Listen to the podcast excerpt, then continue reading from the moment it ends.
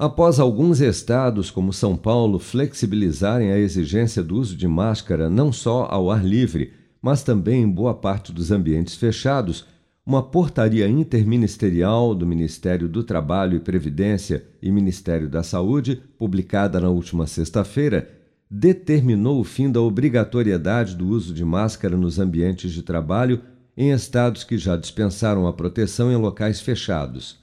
O infectologista Álvaro Furtado da Costa, do Hospital das Clínicas da Faculdade de Medicina da USP, alerta, no entanto, que apesar da flexibilização decretada em algumas cidades e estados, por ainda estarmos vivendo uma pandemia, grupos de risco, assim como pessoas ainda sem a vacinação completa, devem continuar usando máscara, principalmente em ambientes fechados.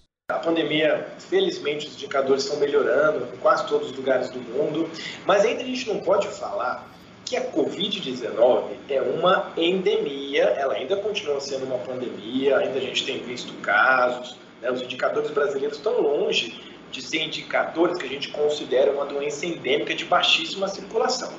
A questão das máscaras, fatalmente, essa discussão viria com a melhoria dos indicadores. E o que a gente está vendo realmente é que para alguns locais, especialmente ambiente aberto, ventilado, ok a gente começar a retirar máscara.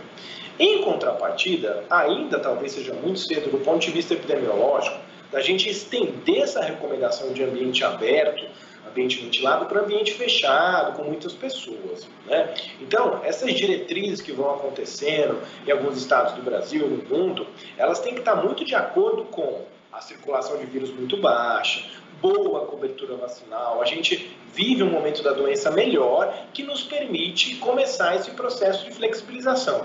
O que deixa, o que nos deixa os infectologistas ficam preocupados é você partir para uma flexibilização total logo de cara.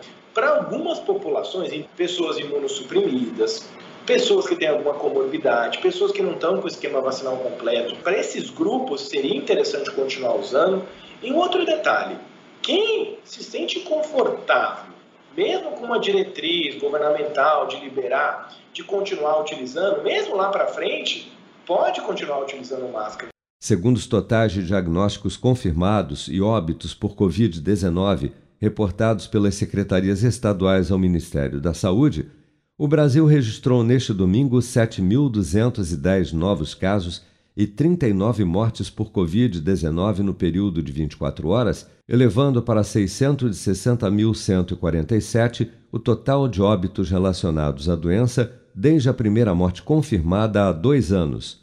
Até amanhã desta segunda-feira, no Brasil, 176.202.051 pessoas maiores de 12 anos, ou 82,6% do total da população do país, já haviam recebido a primeira dose de vacina contra a Covid-19, sendo que destas, 161.015.556, ou 75,4% dos habitantes do Brasil, também já foram imunizados com a segunda dose ou dose única contra a doença.